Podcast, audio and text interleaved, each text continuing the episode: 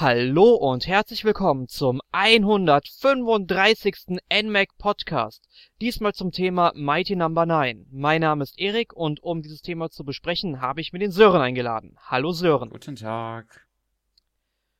Ja, Sören, wir reden heute über Mighty Number no. 9 und der kreative Kopf hinter Mighty Number no. 9. Das ist ja ganz klar Keiji Inafune. Und über den wollen wir zuerst einmal reden, bevor wir dann eigentlich an unser Hauptthema kommen. Also Keiji Inafune ist ja am 8. Mai 1965 geboren und hat 1987 seinen College-Abschluss gemacht und danach direkt bei Capcom angefangen. Also ich meine, besser kann das natürlich nicht laufen. Ja. ich frag mich, ich, ich frag mich auch da gerade noch, ob er dann tatsächlich quasi noch im System der lebenslangen Beschäftigung angestellt war, also sprich im, nach dem Senioritätsprinzip, je länger du in einem Unternehmen beschäftigt bist, desto mehr verdienst du auch. Mhm. Ist natürlich blöd, wenn man dann eine Firma verlässt und woanders, äh, sag ich mal, wieder anfängt, weil man dann ganze paar Stufen wieder drunter anfängt. War ja auch lange Zeit ein Problem in Japan. Aber das soll jetzt hier nicht so das Thema sein, das fiel mir jetzt gerade nur so auf. Mhm. Ähm, und seine ersten Arbeiten waren am ersten Street Fighter. Und ich glaube, das erste Street Fighter hat keiner von uns beiden gespielt. Mm, naja, ich habe, glaube ich, wenn ich ehrlich bin, sogar gar keinen Street Fighter Teil gespielt. Oh, Schande. Ich Schande. weiß, ich müsste es mal nachholen. ja, also auf jeden Fall Street Fighter 2 und Street Fighter 4. Und das wird sicherlich ein paar Dreamcast-Anhänger unter uns geben, ähm, also unter den Hörern, die mir jetzt, sag ich mal, irgendwas auf den Kopf schlagen wollen. Okay. Aber lieber nicht, die Dreamcast ist eine zu gute Konsole, ähm, die mir dann auch ähm, Street Fighter 3 The Third Strike empfehlen würden. Mhm. Äh, das habe ich mir, ich glaube, das HD-Remake auf der PlayStation 3 habe ich mir letztens mal im Big in Japan Sale gegönnt. Also soll mit Sicherheit auch gut sein, gucke ich mir mal an. Und ja, nachdem er quasi die Arbeiten am ersten Street Fighter abgeschlossen hat, wurde er von den Entwicklern von Mega Man für Mega Man eingespannt. Und hier kommt ja einmal der größte Fakt, den viele, glaube ich, gar nicht wissen. Sören ist verstummt, er weiß es, glaube ich, auch nicht. Äh, doch, ich glaube, du willst ja darauf ansprechen, dass ähm, der gute Herr Kaishin in Wahrheit eigentlich nicht der Mann hinsteckt, der die Grundidee für Mega Man hatte. Ganz genau. Also es wird ja immer oft gesagt, dass Keiji Inafune der geistige Vater von Mega Man ist. Also es stimmt schon, dass er das Design von Mega Man entworfen hat, also im 8-Bit-Design, wenn ich mich sogar richtig erinnere. Mhm. Aber der Schöpfer von Mega Man ist tatsächlich ähm, Akira Kitamura aber über den weiß man eigentlich so gut wie gar nichts, da, weil er ein paar Jahre später ist auch irgendwie von der Bildfläche verschwunden. Also der ist, glaube ich, aus der Branche einfach ausgeschieden. Also da weiß, glaube ich, auch heute keiner mehr, was der so macht. Okay. Ja, aber Keiji Nafune ist dann tatsächlich ähm, dabei geblieben bei Capcom und hat dann weitere Figuren entworfen, zum Beispiel die Figuren für Breath of Fire, das ist ja so ein Super Nintendo Rollenspiel, mhm. kennt man glaube ich auch.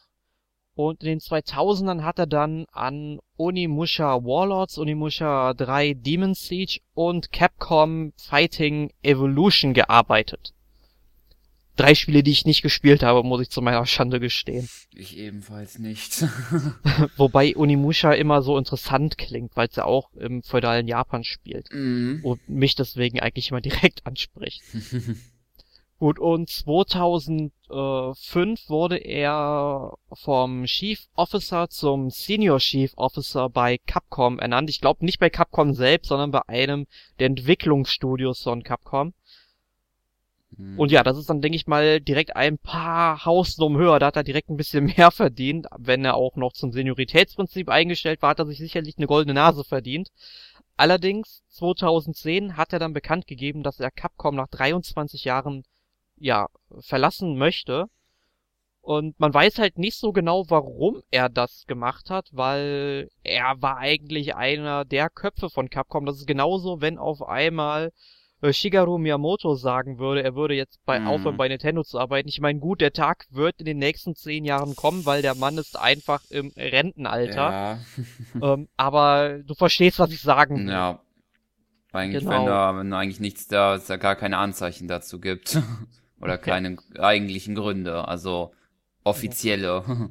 Genau, aber man kann natürlich denken, dass irgendwie vielleicht dann ja hinter der Fassade so ein bisschen was gebröckelt hat. Ich meine, man Genau. hat das ja dann auch bei Konami und Hideo Kojima gesehen. Der gute Mann hat ja den Verein auch verlassen und äh, Konami ging ja dann so weit, dass man halt vor der Veröffentlichung von Metal Gear Solid 5 ja auch seinen Namen einfach mal von der Spielpackung entfernt hat, weil es hieß ja vor Hideo Kojima Game und Mhm. das fand ich dann doch schon ein krasses Stück, wenn man einfach mal so, wenn man das vorher halt quasi abgesprochen hat und Hideo Kojima ist halt ein Genie, eine Entwicklerlegende Mhm. ähm, oder halt ein Regisseur, wenn man so will, und man hat halt dem Regisseur das Spiel quasi genommen in dem Ja. Sinne, ne? Ich meine, er hat es natürlich zu Ende entwickelt, aber trotzdem, ich finde, sowas macht man einfach nicht, auch wenn man sich irgendwie ja, hinter verschlossenen Türen zerstreitet. Aber zurück zu Capcom und Keiji Inafune.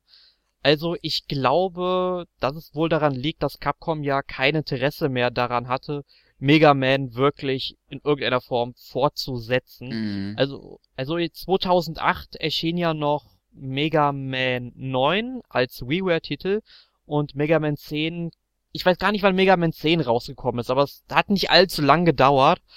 Und Mega Man Legends 3, was ja auch für den 3DS als Download-Titel angekündigt war, noch vor, bevor der 3DS erschienen ist, der wurde ja dann irgendwann auch gecancelt. Es lag allerdings daran, dass Nintendo ja so dämliche Beschränkungen bei Mhm. Download-Titeln hat von der Größe und so weiter. Oder hatte zumindest. Bei der Wii U ist es, glaube ich, nicht mehr der Fall. Und ich glaube beim 3DS mittlerweile auch nicht mehr, seitdem sie ihre Retail-Spiele Mhm. veröffentlichen. Aber ich glaube, ähm, er hat halt gemerkt, dass er bei Capcom nicht mehr so kreativ sein kann wie noch 1987 zum Beispiel. Und ja, hat dann 2013 die Kickstarter-Kampagne zu Mighty Number 9, dem spirituellen Mega Man-Nachfolger sozusagen, angekündigt und das Spiel war auch relativ schnell refinanziert und darüber war überhaupt eine Wii U-Fassung überhaupt möglich. Und noch dazu soll der Titel ja auch noch für den 3DS erscheinen. Wobei das, glaube ich, noch ein bisschen dauern wird, weil das Spiel noch nicht mal auf der Wii U so wirklich gut funktioniert. Nee. Aber über die Technik des Spiels reden wir später nochmal. Reden wir jetzt erst einmal über Mega Man, nur ganz kurz. Wir haben ja schon mal einen Mega Man Podcast gemacht. Einfach mal auf unserer Seite suchen. Hochinteressant. Ähm, wie sind deine Erfahrungen mit Mega Man? Ähm, also diese Erfahrung wird sich jetzt äh, bestimmt vielleicht für den einen oder anderen denken, was zum Teufel, aber die beschränkt sich tatsächlich auf, ähm, ich sag mal, zwei Minuten einer Smash Bros. Demo. so krass das auch klingt, ich weiß, aber nein, also ich glaube, es ist einfach noch nicht meine Zeit gewesen, wo ich mit Mega Man so richtig ähm, aktiv wurde, weil so richtig, ähm, ja, hat's bei mir auch erst angefangen, so richtig um die 2000er Wende eigentlich, dass ich da so richtig eingestiegen bin. Ähm, aber was ich da so auf jeden Fall schon vieles gehört habe, ist auf jeden Fall, dass es eine der, ähm, ja, also eigentlich der traditionsreichsten Marken eigentlich gibt, die es so im Videospielsegment ja eigentlich gibt, ähm, finde ich. Vor allen Dingen wüsste ich jetzt nicht, wenn man über das Jump-and-Shoot-Genre spricht, dass man irgendwie um Mega Man, finde ich, rumkommt. Ähm, aber ansonsten vor allen Dingen ja auch, ähm, dass es ja auch schon zehn Teile gibt, finde ich, spricht ja auch, also dass es ja schon zehn Teile veröffentlicht wurden, mit noch diverser weiteren äh, Teile, finde ich, spricht das schon für eine Qualität, finde ich. Ja, auf jeden Fall. Also du hast schon recht. Also die Mega Man-Serie, die hat sich im Grunde kaum weiterentwickelt. Es gab dann irgendwann natürlich ähm, ja kleine Revolutionen, möchte ich sagen, dass man dann eben durch kleine, ja ich möchte nicht Löcher sagen, weil das eigentlich nicht zutrifft, aber Mhm. eben wenn man das ist quasi wie bei Super Mario, bei den 2D-Spielen. Wenn Mario eben durch so eine kleine Passage gehen kann, muss er halt klein sein. Wenn er groß ist, kommt er nicht durch. ja. Und bei Mega Man kann man halt drunter durchschlittern. Ich glaube, ab dem fünften, nee, ich glaube, ab dem sechsten Teil geht das sogar erst. Okay. Und dann, und dann haben sie mit dem siebten Teil dann, ähm, ja, noch eingeführt, dass man so Schrauben sammeln kann und sich dadurch eben, ja, One-Ups oder Energie kaufen kann und sowas. Den achten Teil habe ich zu meiner Schande nie gespielt von Mega Man, weil den gab's damals, glaube ich, nur für die Playstation und den Sega Saturn. Und ja, den Sega Saturn hatte ich halt nie gehabt und die PlayStation-Version habe ich auch nie irgendwo im Flohmarkt mal entdeckt gehabt, also muss ich mal die Augen offen halten, weil ich würde den Teil dann doch schon gerne nachholen, weil ich glaube, das Spiel gibt es auch nicht im PlayStation Store zum Download. Sollte vielleicht mal mal drüber nachgedacht werden, wenn man schon irgendwie jeden Mega Man Teil irgendwie für die Virtual Console auf Wii, Wii U und 3DS veröffentlicht, dann könnte man vielleicht auch den achten mal irgendwie mm. nachreichen. Oder den einfach vielleicht nochmal ein bisschen überarbeiten, nochmal neu veröffentlichen. Weiß man ja nicht, was da so möglich ist. Ja. Nee, aber wie du schon sagtest, dann ähm, gab es halt auch noch diverse weitere Serien wie Mega Man X oder Mega Man Zero, auch richtig toll, wobei Mega Man X auch ein Spiel ist, was man sich auch als Anfänger mal geben kann, ist natürlich dann nicht weniger schwer, aber wenn man eben die 8-Bit-Titel kennt und die einem dann schon zu schwierig sind, mhm. sollte man es vielleicht mal mit den 16-Bit-Episoden probieren und Mega Man 9, WiiWare-Titel, großartig muss man gespielt haben und du übrigens auch, Sir. Okay. Notiere ich mir und werde ich in der nächsten Zeit angehen. Perfekt. Gut, ähm, ja, Mighty Number no. 9 ist ja im Grunde nichts anderes als Mega Man. Also man sieht schon, dass das Spiel quasi in derselben Zeit spielt, weil im Intro wird schon gesagt, es spielt im Jahr 2000XX, mhm. also genau wie die Mega Man Serie. Ähm, ja, was kann man denn noch zur Handlung sagen? Mm, also das Leben ist halt hauptsächlich ähm, mechanisiert und äh, ja, ähm, die Regierung ist da halt äh, neosozialistisch geprägt. Ähm, es wird dann halt durch den Staat ähm, es gibt halt durch den Staat ein gefördertes Glücksspiel durch ähm, Roboterarenen, also durch ähm, um die äh, ja um halt dann äh, Spaß für die Bevölkerung oder zumindest eine Abwechslung zu bieten, würde ich mal sagen. Ähm, und irgendwann passiert das dann, dass ähm, alle Roboter von einer Krankheit befallen und dann halt ähm, wahllos quasi durch die ähm, ihren eigenen Willen, ja, was heißt Willen, ne? aber ja, beim ähm, Roboter ja, ist immer kompliziert mit dem eigenen Willen. Genau, aber halt ähm, äh, sagen wir mal halt ähm, unvorhergesehen ähm, unvorhergesehen, wie nennt man das am besten, halt un unkontrolliert ähm, angreifen und dann kommt halt ähm, der neueste, der neueste äh, Roboter von, ich glaube, es war der Dr. Wie hieß der noch? Hieß der, glaube ich, Wright oder so? Ja, ich glaube auch Wright, Wright, genau. Der hat ja die ersten ähm, Roboter entwickelt, die sich ja dann halt äh, Mighties nennen. Und ähm, die dann ja auch die Bossgegner dann ja halt auch stellen. Und äh, der neueste ähm, der, der neunte, auch dann als Beck genannt, soll dann halt äh, die anderen wieder zu sich bringen lassen und halt alle das, ähm, die Welt retten quasi. Ganz genau, also so eigentlich nichts Neues. Und ich finde es dann eigentlich schon schade, weil klar, er möchte sich irgendwo schon an Mega Man orientieren, weil das ja auch lange Zeit irgendwie so sein Kind oder sein Stiefkind war, ne, mhm. wenn man mal so will, weil ja, Akira Kitamura hat sich halt irgendwann aus dem Staub gemacht, weiß man ja nicht. Und er hat halt die Serie maßgeblich zum Erfolg geführt, muss man ja dazu sagen. Ja, und ich finde es aber halt trotzdem ein bisschen schade, weil im Jahr 2016, ich meine, das Spiel ist seit dreieinhalb Jahren ungefähr in mm. Entwicklung gewesen, bevor es erschienen ist man hätte daraus wirklich, wirklich mehr machen können.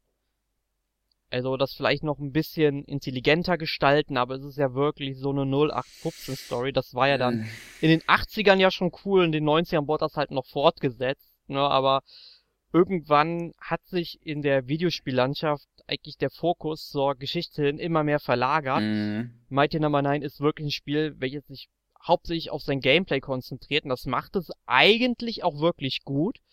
Aber eben so dieser ganze Rahmen ist nicht genau. so geworden, wie ich mir das vorgestellt habe. Das drumherum fehlt da so ein bisschen. genau, und zum Beispiel auch wenn man sich die Spielwelt anguckt, also man kann die Levels also weitgehend auch in einer freien Reihenfolge spielen, genauso wie es damals auch bei mhm. Mega Man war. Und da gibt es dann auch verschiedene ja, Szenarien, die man dort erleben kann. Also man erkundet eine Fabrik und äh, klettert an einem Sendeturm hoch. Ja, äh, geht hinab in die tiefste Mine der Welt und äh, ja, erkundet dann Wasserwerk voller ekligem Wasser, wo es total dunkel ist und dann ja, da gibt es auch noch so ein E-Werk mit solchen riesigen Zahnrädern, die elektrisch geladen sind und das ist schon sehr abwechslungsreich. Also ich finde, das haben sie dann wirklich gut gemacht. Also Mhm. welches dieser Levels ähm, sind dir denn so oder ist dir in besonderer Erinnerung geblieben? Also ich fand auf jeden Fall, ähm, also jetzt halt von der Gestaltung her sah das auf jeden Fall ganz schick aus, glaube ich, bei ähm, dem Wasserwerk auf jeden Fall. Und halt auch die Mine, wie das da halt so ähm, alles aufgebaut war. Halt von der spielerischen Seite her, aber ich denke mal, da werden wir gleich noch auf eingehen. Also im negativen Sinne halt hauptsächlich dieses, ähm, diese Ölraffinerie. Also ich glaube, das ist ja die Feuerwelt dann quasi. Genau diese Fa Fabrik, die ich genau am Anfang meinte, also diese Ölraffinerie. Ja, genau. Das trifft's genau, ja. Das, da, das ist ja ganz cool an dem Level, dass da irgendwann die ähm, ja Schornsteine aus dem Hintergrund nach vorne äh, runterfallen, man sich nicht treffen lassen darf. Genau. Ja, und diese schreckliche Sprungpassage am Ende. Oh ja. Ja, aber ich, aber das ist sogar noch ein Level, was ich ganz gut geschafft habe und recht schnell. Okay. Also zum Beispiel, da ist mir das Wasserwerk sehr, sehr negativ in Erinnerung geblieben. Ich habe es tatsächlich nicht schaffen können, weil es gibt tatsächlich etwa, ja, in der zweiten Hälfte des, äh, des Levels, würde ich mal sagen, ähm, ja, eine Stelle, die ich für nicht möglich halte, wenn man nicht die Reflexe eines Jedi hat. Also man muss sich da irgendwann wieder ins Wasser fallen lassen und man fällt dann quasi auf den nächsten, ja nicht auf den nächsten Bildschirm, oder ich glaube es scrollt sogar mit runter, aber man hat dann eben nur ganz, ganz kurz die Möglichkeit, durch so eine Lücke zu huschen.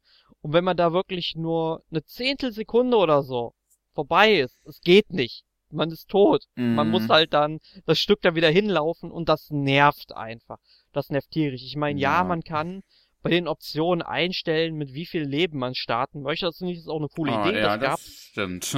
das, das gab's in den äh, 90ern zuhauf und ist eigentlich ein Feature, was meiner Meinung nach bei solchen Spielen unbedingt wiederkommen sollte. Vor allem, sage ich mal, für Anfänger und wenn man es dann wirklich hart will, spielt man dann eben nur mit einem Leben, ist man halt selbst schuld, wenn man dann ab, äh, ja, ins Gras beißt. Ne, aber du hast die Stelle, glaube ich, auch nicht äh, geschafft. Nee, habe ich oder? auch nicht. Ja, also, und genauso mit diesem Schlittern, das muss man dann auch im E-Werk machen. Da habe ich dann irgendwie so halbwegs geschafft, dann auch bis zum Bossgegner zu kommen. mhm. Und das ist ja auch so eine Sache bei äh, Mega Man oder jetzt Mighty Number 9, dass jedes Level wieder über einen Bossgegner beherrscht, der dann eben nur mit einer bestimmten Taktik zu besiegen ist und natürlich auch immer wieder gegen eine neue Waffe empfindlich ist. Also immer wenn man einen Bossgegner besiegt, kriegt man ja eine neue Waffe, die ist dann empfindlich gegen einen anderen Bossgegner. Und so, oder äh, äh, effektiv, nicht empfindlich. Genau. Das, das wäre ein bisschen schwachsinnig. Ja. das wäre dann natürlich unvorteilhaft.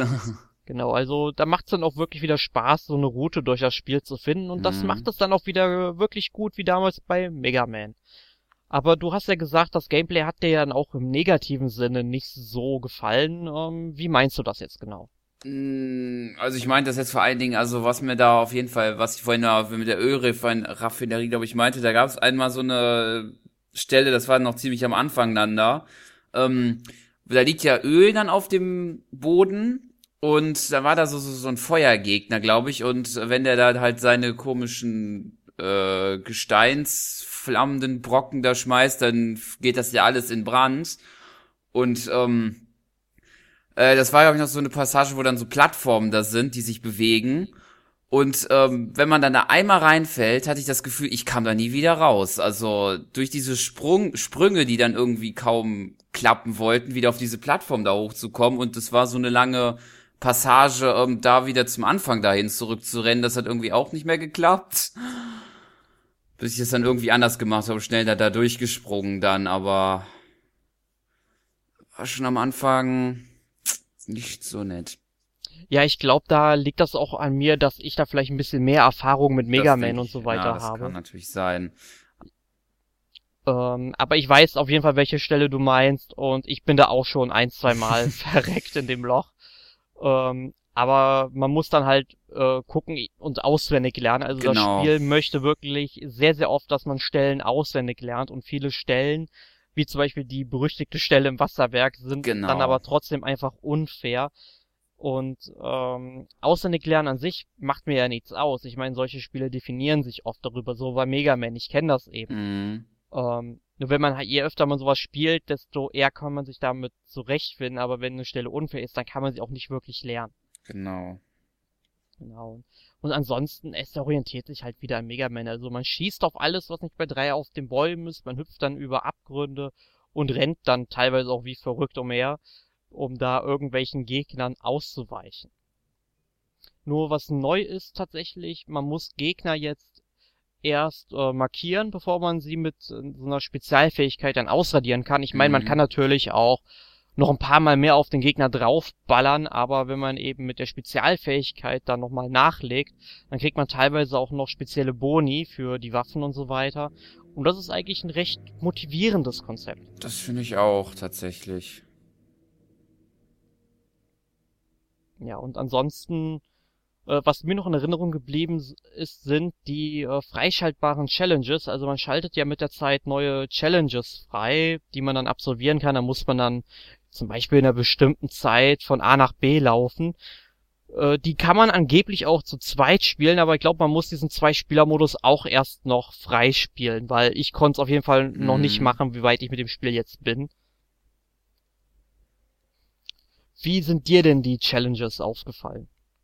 Äh, ich glaube, die hatte ich tatsächlich gar nicht bemerkt gehabt. Ich hatte halt hauptsächlich mich dann erstmal auf diesen Einzelspielermodus beschränkt.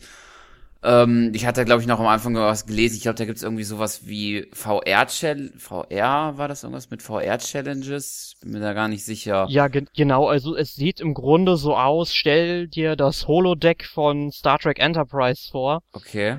und ähm, beziehungsweise nicht Star Trek Enterprise, ähm, Star Trek Next Generation und äh, so sieht das eben aus, dass eben Quadrate überall sind und die Welt eben aus Blöcken besteht und so weiter. Ah, okay. Also ziemlich äh, steril gehalten, aber in so einem schwarzen, in so einer schwarzen Sterilität.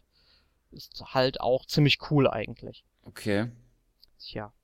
Aber äh, wir hatten es ja vorhin ja schon mal angeteasert, wenn wir schon so über technische Raffinessen wie das Mm. Holodeck aus ähm, Next Generation sprechen, sollten wir auch über die Technik von Mighty Number 9 sprechen.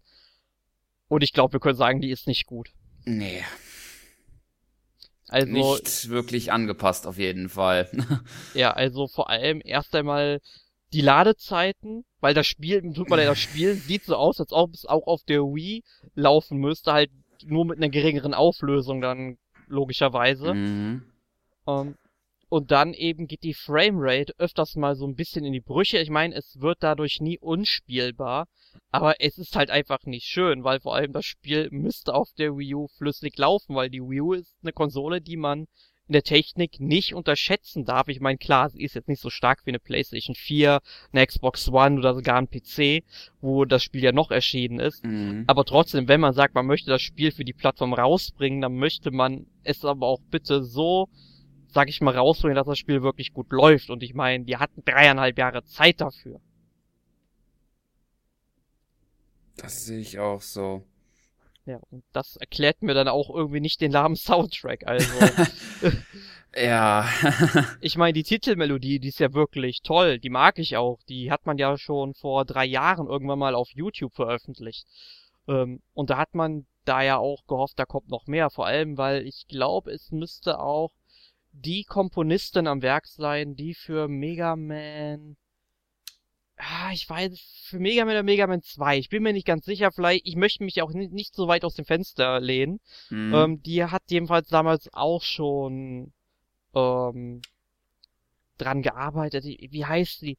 Masumi Maeda vielleicht? Ich bin mir nicht sicher. Ich bin mir nicht sicher. Also, ähm, ich hab's damals, glaube ich, auf jeden Fall in meiner Preview im NMAC erwähnt. Kann man gerne nochmal durchlesen. Mir fällt ihr Name jetzt nicht mehr ein. Mhm. Tut mir leid. Also, der Soundtrack, der ermüdet eigentlich eher als zu motivieren und das, ja, das stimmt.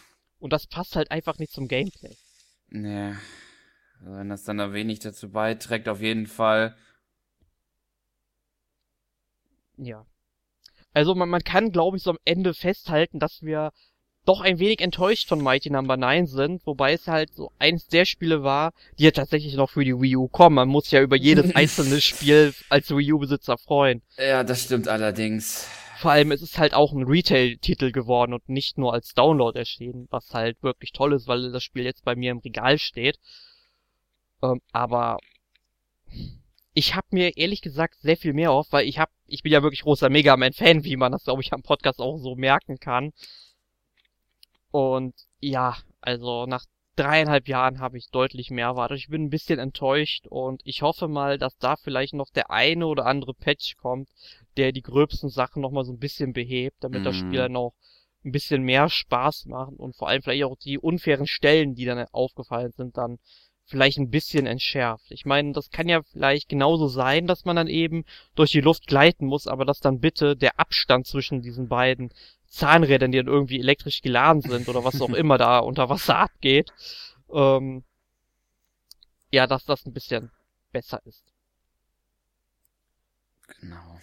Also, wie ist denn so jetzt am Ende dein Fazit? Würdest du das Spiel empfehlen oder eher nicht? Also ich würde sagen, für Mega Man-Fans würde ich es wahrscheinlich auf jeden Fall wahrscheinlich empfehlen, wenn man ähm, über diese Technik äh, ein bisschen hinweg sieht. Ähm, ansonsten eher nicht. Also vor allem Dingen wahrscheinlich eher nicht an, an Leute wie ich, die wahrscheinlich noch nichts mit Mega Man am Hut haben. Also ich glaube, die wird's eher mehr frustrieren, als dass es Spaß macht.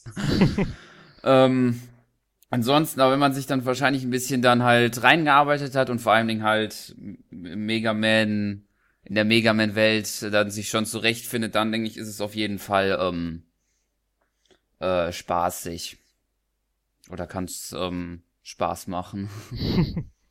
ja, ich glaube, in weiten Teilen stimme ich dir dazu. Also wenn man Mega Man Fan ist, kann man sich Mighty Number no. 9 auf jeden Fall mal anschauen, denn die inneren Werte zählen ja auch. Mhm. Allerdings muss man halt sagen, ähm, dass die Handlung einfach durchwachsen ist. Die, ja, ähm, die, ähm, ja, die Spielwelt ist zwar eigentlich doch recht abwechslungsreich, aber ich mag das Design nicht durchgehend, muss ich halt schon sagen. Äh, das Gameplay funktioniert im Grunde so, wie es sollte, daran kann ich eigentlich am wenigsten aussetzen. Aber halt die Technik ist eine reine Katastrophe und ich hoffe, dass da ein Patch kommt und dann kann man es, glaube ich, auch ein bisschen öfters empfehlen, als jetzt einfach nur so ja dem oder dem Spielertypen. Ja. Hm, aber wie gesagt, man sollte schon darauf gefasst sein, dass man mit den Defiziten leben muss und wenn man die ignorieren kann, dann kann das Spiel auch Spaß machen. Das sehe ich auch so. Genau. Aber apropos Spaß, hast du letzte Woche denn noch etwas anderes außer Mighty Number no. 9 gespielt? Ähm, ich habe eigentlich noch zwei, drei Spiele noch so ein bisschen gespielt. Zum einen ähm, das äh, für die PlayStation 4 äh, den Titel der Digimon Story Cyber Sleuth ähm, habe ich da mal so ein bisschen angefangen und bin, glaube ich, jetzt, ich weiß nicht, wie viele Kapitel es gibt, aber da jetzt, glaube ich, beim dritten. Wie gefällt es dir denn so? Weil ich habe das Spiel damals ähm, äh, für meine PlayStation Vita bekommen. Mhm. Wollte es eigentlich auch mal gespielt haben in der Zeit, bin aber nie dazu gekommen, leider. Also ich habe die, also die ersten beiden Digimon-Staffeln, die habe ich damals gesehen im Fernsehen. Mhm. Habe ich noch auf VHS aufgenommen, habe ich noch alle im Keller. also fand, fand ich richtig großartig und deswegen wollte ich mir das Spiel auch angucken, weil ein Kommilitone von mir das auch für seine Playstation 4 hat und das übelst gut fand. Jetzt wollte ich mal hören, wie das dir denn so gefallen hat. Also bisher, bisher. gefällt's mir richtig gut. Also ähm, ich finde, wenn man sich halt immer mal wünscht, dass so ein Pokémon-Spiel mal eventuell mal auf so einer großen Konsole ist, ist es eigentlich ähm, genau das, was man sich eigentlich wünschen würde. Gut, eventuell vielleicht ist das ja ein etwas anderes Thema. Man ist ja da halt, um ähm, so Fälle zu lösen und ähm, ähm, kriminelle Strukturen da aufzudecken und weniger jetzt halt der beste, ähm, äh, der beste Trainer, so jetzt mal der Welt dazu werden. Aber ähm, es macht Spaß auf jeden Fall. Man ähm, ist halt dann immer so so so im Wechsel zwischen realer Welt und digitalisierter Welt. Ähm, kann man da halt die, findet da halt verschiedene ähm, Digimon, die man dann halt erst halt scannen muss, bis man die dann halt einfangen kann. Und wenn man sie dann halt eingefangen hat, kann man die dann auch verschieden dann halt ähm, entwickeln lassen oder auch zurückentwickeln lassen. Und das ist sehr spaßig auf jeden, also finde ich. Hat es denn eigentlich äh, deutsche Bildschirmtexte oder sind die auf Englisch? Ähm, das leider nicht. Das ist ausschließlich auf Englisch und das ist vielleicht der einzige Kritikpunkt, den ich habe, weil ähm, da muss man sich schon ein bisschen zurechtfinden auf jeden Fall. Also, es, also für Jüngere weiß ich nicht, ob die dann da so mit klarkommen, vor allem weil es ja ein Rollenspiel ist. Ja, das sage ich halt auch immer und immer wieder, dass die USK, also die dann hierzulande für die Altersfreigabe verantwortlich mhm. ist, ähm, auf sowas nicht wirklich hinweist. Ich meine, Nintendo schreibt auf Spiele manch wie Animal Crossing und so weiter drauf ähm, ja für den maximalen Spaß und Lesekenntnisse genau. erforderlich und so weiter. Ja, schön, wenn du nicht lesen kannst, dann kannst du das auch nicht lesen, ja. Nee. Aber ich meine, gut, ich, ich meine, klar, es gibt Leute, die können dann auch im Erwachsenenalter nicht lesen. Das ist ein ernstzunehmendes Problem in unserer mhm. Gesellschaft, was diskutiert werden muss und gelöst werden muss. Ähm, vor allem sind das dann Leute, ich frage mich, wie sind die dann durch die Schule gekommen, weil es gibt ja in Deutschland eine Schulpflicht. Ich meine, das muss ja dann irgendwann mal aufgefallen sein, dass ähm, eine Person nicht, nicht richtig lesen oder schreiben kann und dass da mal was dran getan werden soll. Aber äh, jetzt mal davon abgesehen, ich meine, ähm, um wieder auf die USK zurückzukommen, mhm. dass die dann irgendwie dann nicht einfach eine höhere Altersfreigabe gibt. Zum Beispiel damals Chrono Trigger auf dem DS ist halt ein Rollenspiel, was du über 40 Stunden lang spielst oder 50 Stunden. Mhm. Ist ein verdammt gutes Rollenspiel, keine Frage. Das hat Square Enix aber damals nicht für nötig gehalten, in der DS-Version zu übersetzen. Ich glaube bei der iOS- und Android-Version mittlerweile schon. Verstehe das, wer will. Ja.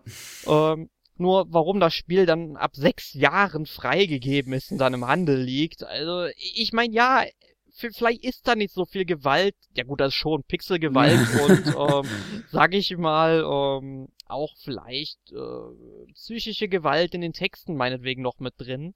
Äh, aber trotzdem, ein Achtjähriger kann das Spiel nicht genießen, weil er einfach nicht auf dem Stand ist, den dann vielleicht, selbst ein Zwölfjähriger wird noch Probleme damit haben. Ne? Also ich finde, solche Spiele, man sollte es dann zumindest anmerken, irgendwie auf welchem äh, Stand, äh, Kenntnisstand man sein muss, auf welchem Sprachniveau. Genau.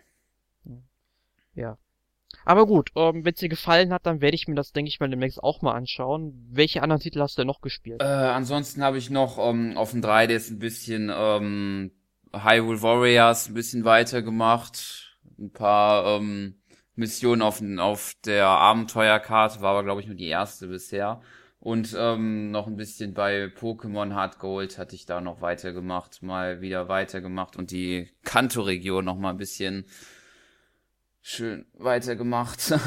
Hat, hattest du es denn schon komplett durchgespielt? Ja, ich hatte es schon mal komplett durch. Und jetzt einfach noch mal so ein bisschen genau. erkunden. Ja, ist noch nicht echt, weil Hard Gold ist dann tatsächlich auch meine Lieblingsedition der ganzen mm. Reihe. Und äh, apropos Pokémon, du hast es ja eben noch mal erwähnt, halt, mit, mit so einem Pokémon-Spiel auf einem großen Bildschirm. Genau.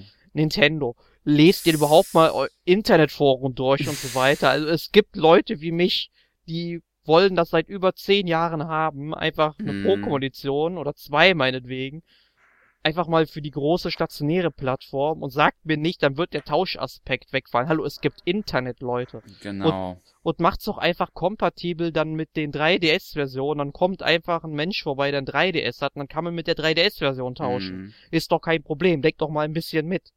Oder wer weiß, vielleicht wird ja die NX tatsächlich sowas wie ein Hybrid, dann könnte man es ja vielleicht ja da machen, aber aber das ist wahrscheinlich noch alles. Ähm ja, also das ist wirklich noch rein spekulativ. Genau. Also, also äh, Gerüchten zufolge soll NX ja dann im September der Öffentlichkeit präsentiert werden und mhm. die sagt dazu, es ist verdammt noch mal Zeit, weil irgendwann muss Nintendo das Ding mal vorstellen, am besten halt äh, vor der Tokyo Game Show noch. Mhm ähm, falls die Leute dann dort noch NX-Spiele zeigen wollen, weil es wurde ja, glaube ich, auch mittlerweile bestätigt, dass Dragon Quest 10 auch für NX kommt.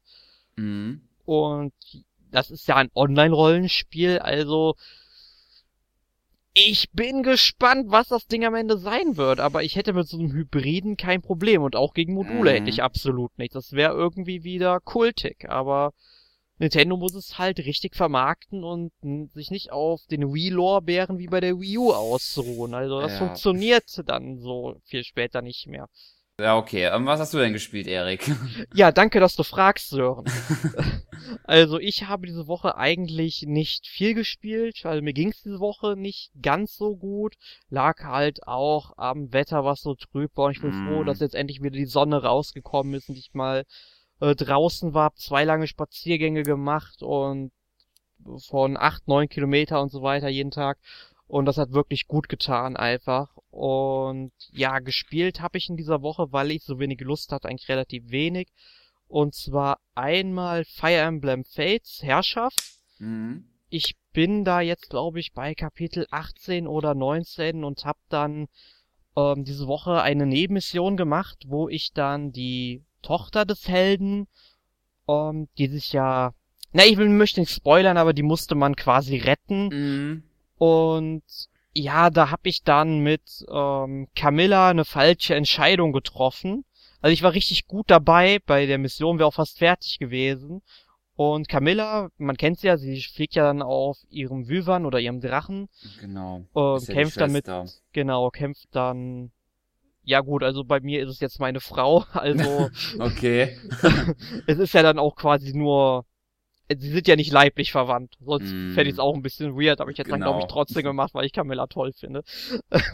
aber ähm, ja, sie fliegt dann halt auf ihrem Wyvern und kämpft eben mit ihrer Streitaxt und Magie.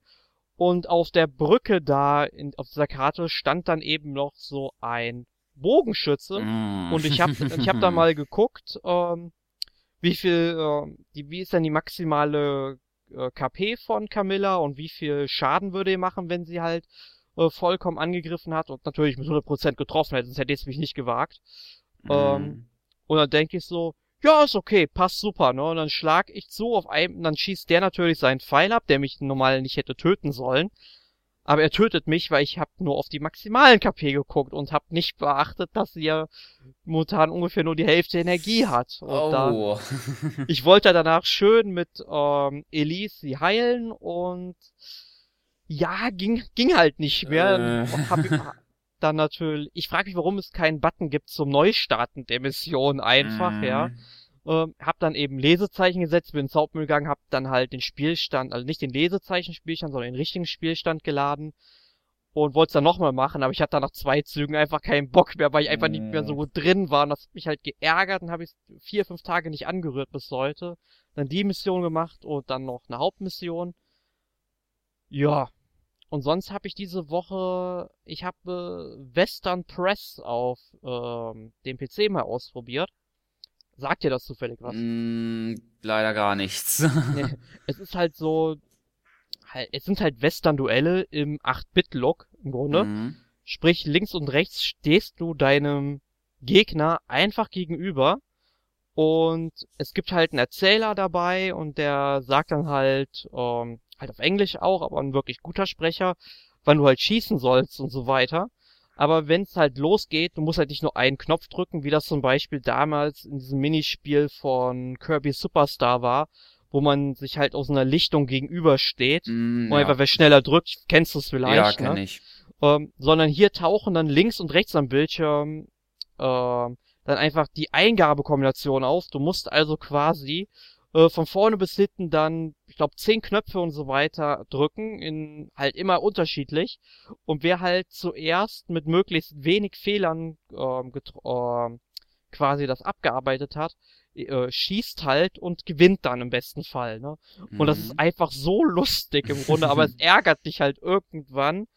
Ähm, ich bin halt im Story-Modus, da gibt's halt nur zehn Duelle. Das, den Story-Modus kann man entsprechend äh, in 20 Minuten nochmal durchspielen, aber es wird halt zum Ende hin doch ziemlich heftig und äh, Wyatt Hurt mit super lustiger ähm, Namenabwandlung, will ich mal hier sagen.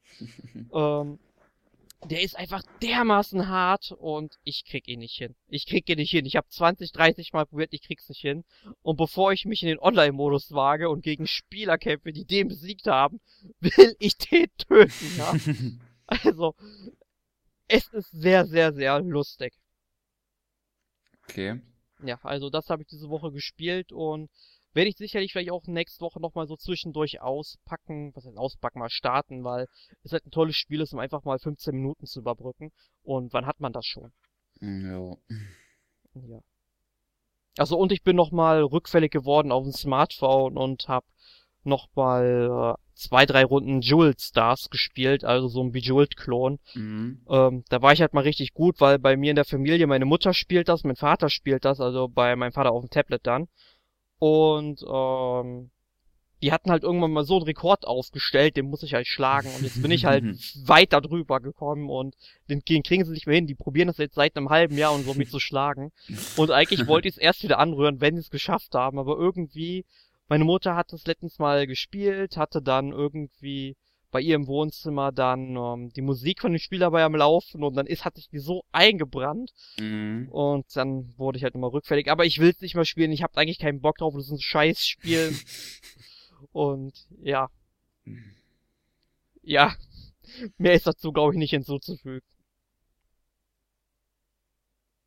Und ich denke mal, dann hätten wir auch dieses Kapitel abgeschlossen, was wir in der letzten Woche gespielt haben.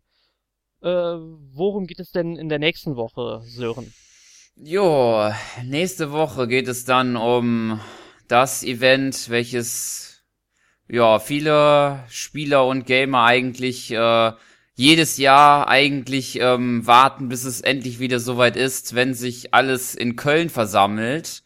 Nämlich die Gamescom steht wieder an. Und da wird es dann groß äh, ein das große Thema sein nächste Woche. Äh, naja, was heißt großes Thema? Also, äh, also wir, wir haben halt unseren Nintendo-Termin direkt auch am Mittwoch. Ähm, also sprich, wenn der dieser Podcast online ist, dann werden wir vermutlich schon beim Nintendo-Termin gewesen sein wo wir uns dann auch sicherlich nochmal dieselben Spiele wie auf dem äh, Posting 3 Event angucken werden, vielleicht mit der ein oder anderen ähm, Abweichung. Und ja, auf jeden Fall werden wir dann mal unsere Meinung dazu abgeben, wie uns das gefallen hat, wie Nintendos Messeauftritt war. Man weiß ja schon, dass ähm, Zelda ähm, Breath of the Wilds heißt es, glaube ich. Breath of the Wild, ja. Genau ähm, dann eben nur von 50 Spielern gespielt werden kann während der ganzen Messezeit, was jetzt im Vorfeld für mich, für so ein renommiertes Unternehmen wie Nintendo, sehr erbärmlich klingt. Ähm, aber das werden wir, glaube ich, in der nächsten Woche mal ein bisschen ausdiskutieren. Und dann, vielleicht werden wir auch mal mit den Nintendo-Mitarbeitern reden, warum man sich dafür entschieden hat. Vielleicht wird das dann uns ein bisschen klarer erscheinen, wobei ich mir nicht vorstellen kann. Mm, mich mir auch nicht, aber da wäre ich auch gespannt auf die Antwort. okay. Ähm, ja, in dem Sinne bedanke ich mich mal wieder dafür, dass ihr so zahlreich eingeschaltet habt. Wenn ihr irgendwelche Fragen zur Gamescom habt, ähm, dann dürft ihr uns die ja, wir können, glaube ich, nicht komplett auf die Fragen eingehen, wenn die Fragen dann irgendwie jetzt dann nach dem Podcast kommen, weil Tobias und ich sind nur Mittwoch da und ich glaube, Sebastian wird vielleicht noch an den anderen Messetagen vor Ort sein. Ja, dann werden wir den vielleicht mal rundschicken und die Leute und damit er die Leuten, ähm, den Leuten die Fragen stellen kann. Aber wenn ihr irgendwas wissen wollt, ähm, schreibt es ruhig in die Kommentare. Ich meine, vielleicht können wir sie ja auch beantworten. Vielleicht hat sich das beim Nintendo-Termin ja erklärt, äh, geklärt und dann ähm, werden wir dann sicherlich unsere Meinung zum Nintendo-Termin und natürlich zur Gamescom-Messe an sich kundtun. Genau. Gut, jetzt aber wirklich bis nächste Woche und tschüss. Tschüss.